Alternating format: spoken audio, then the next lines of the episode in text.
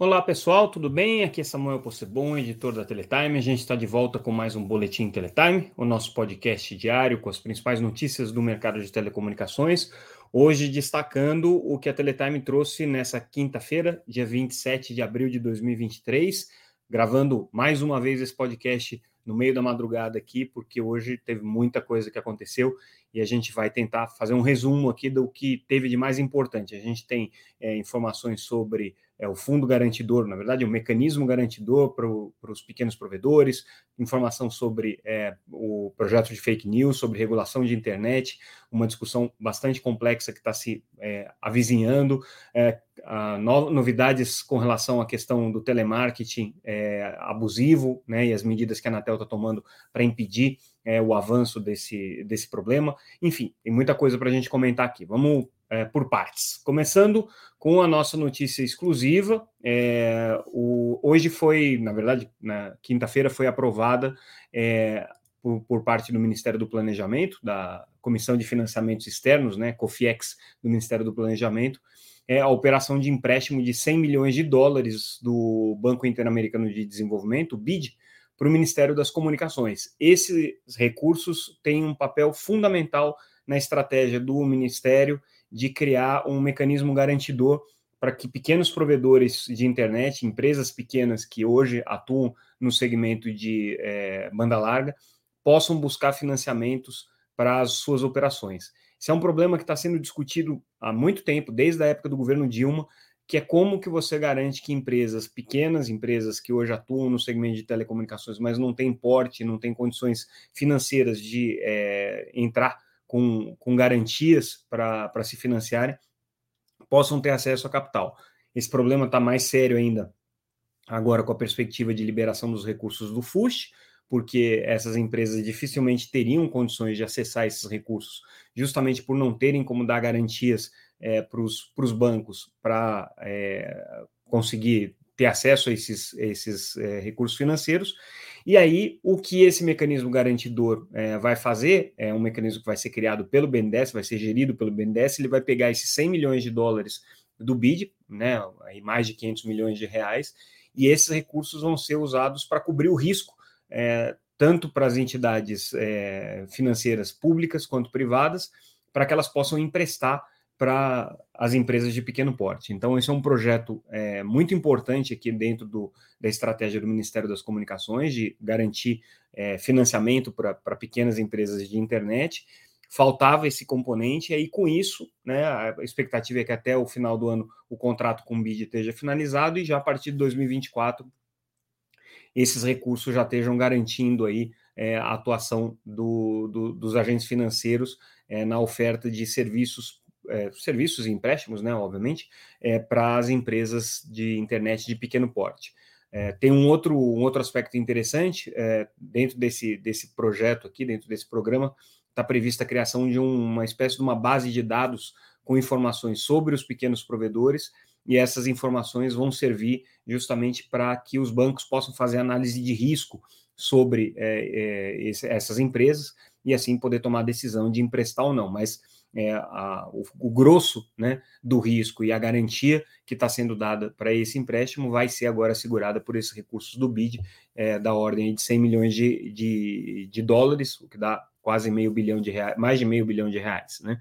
É, a expectativa do governo é que isso possa gerar aí cerca de 2 bilhões e meio de reais em investimentos, né, considerando né, os, os recursos que vão ser colocados é, pelos, pelos bancos, pelos agentes financeiros, e também, obviamente, isso aqui vai é, assegurar é, a implementação das políticas que estão previstas ali como diretrizes para o FUST, né, para o Fundo de Universalização, porque esses recursos têm que ser liberados de acordo com essas diretrizes. Né? Ainda não está muito claro se é, os recursos do FUST vão poder ser acessados com esse mecanismo de garantia, mas de qualquer maneira, aqui é uma notícia super importante para os pequenos provedores que já há muito tempo buscam é, esse tipo de mecanismo. Né? Então, agora, pelo visto, o Ministério conseguiu uma solução aí junto ao BID para financiar isso. Outra notícia importante do dia é a cautelar que a Anatel prorrogou, né? O cautelar já estava vigindo desde o ano passado, mas aí a Anatel decidiu prorrogar até 2024 a cautelar que bloqueia chamadas abusivas de telemarketing, que são aquelas chamadas feitas em série, né?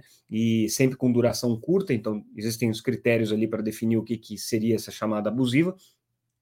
E outra novidade é que essa cautelar agora passa a valer para todas as empresas de telecomunicações e não só para uma lista que existia originalmente, que pegava as grandes operadoras de, de telecomunicações e algumas de porte médio. Agora, todas as empresas têm que cumprir essa cautelar, é, elas têm que uh, observar quem são os ofensores da rede, ou seja, quem são as empresas de telemarketing que estão utilizando esses recursos de, de, de chamadas é, indevida, indevidamente, né?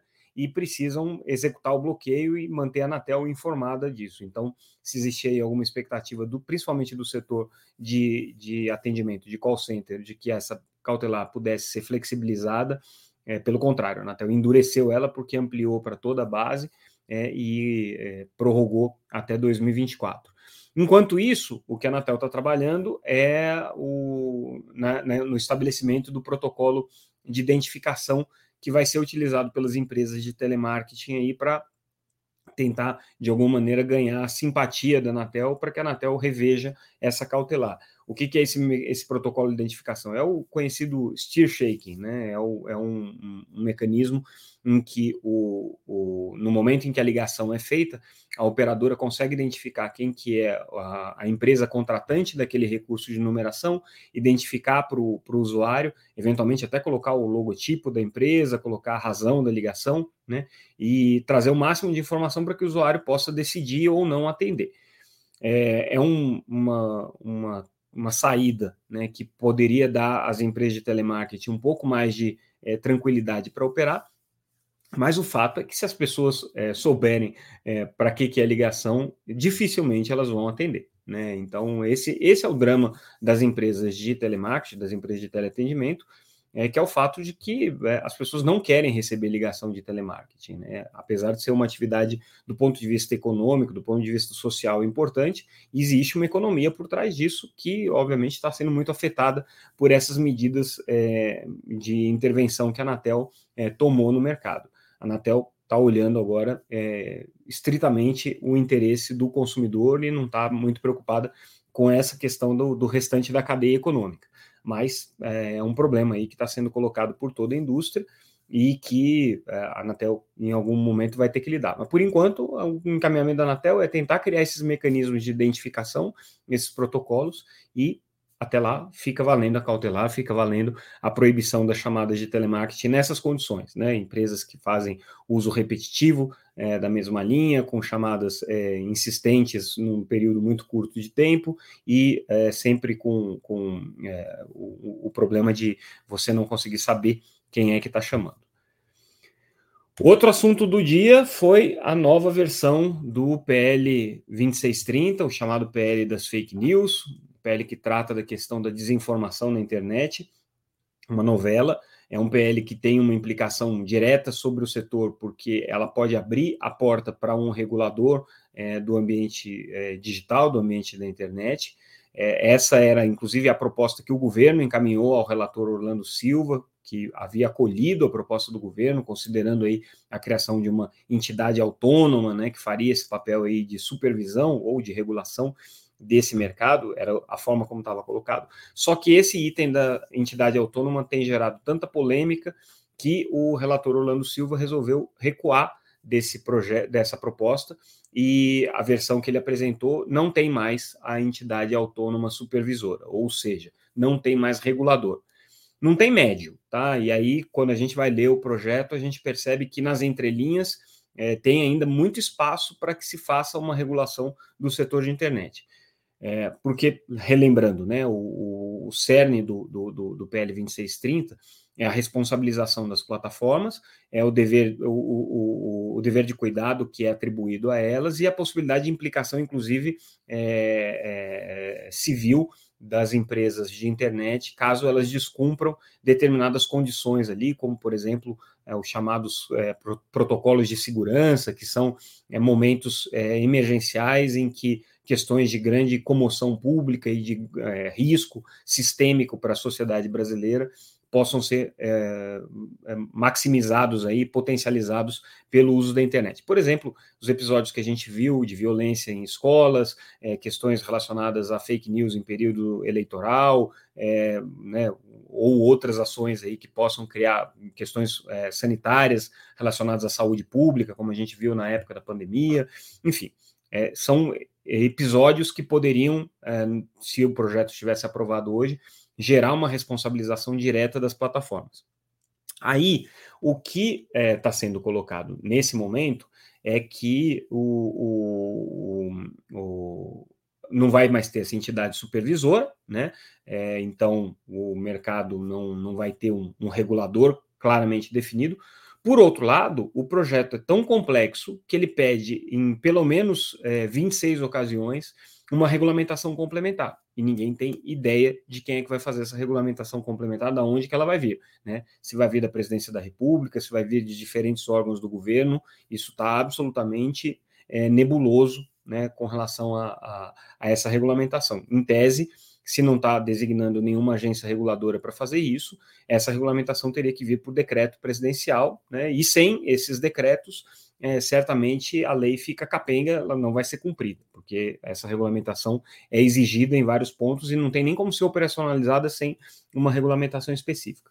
O outro aspecto importante é que o PL, na maneira como o, o deputado Orlando Silva, relator da, da matéria, colocou, é, dá uma série de poderes ao comitê gestor da internet é, bastante relevantes. Então, assim, não só promoção de estudos e elaborar diretrizes, né, e fazer análises do mercado, em geral são coisas bem é, é, genéricas que são atribuídas ao CGI, mas nesse caso específico, as diretrizes que são é, estabelecidas, por exemplo, é, para pro, os. É, é, não são termos de uso especificamente, mas assim são os procedimentos que as operadoras, as empresas prestadoras de serviços de internet precisam seguir, né, para fazer esse, para cumprir o dever de, de, de cuidado é, são estabelecidas, são diretrizes estabelecidas pelo CGI, e pior, né, o CGI tem é, aqui a atribuição de é, analisar é, e é, validar esses, esses, esses termos, esses procedimentos aqui que estão sendo estabelecidos, né? É, então, isso aqui dá um poder muito grande, né? O, o, termo correto é códigos de conduta, não são procedimentos, são os códigos de condutas das plataformas, né? E isso dá um poder muito grande para o CG, inclusive um poder executivo aqui, porque ele tem que fazer uma análise disso daqui, ele tem poder de vetar esses, esses é, é, protocolos, esses uh, códigos de conduta, né?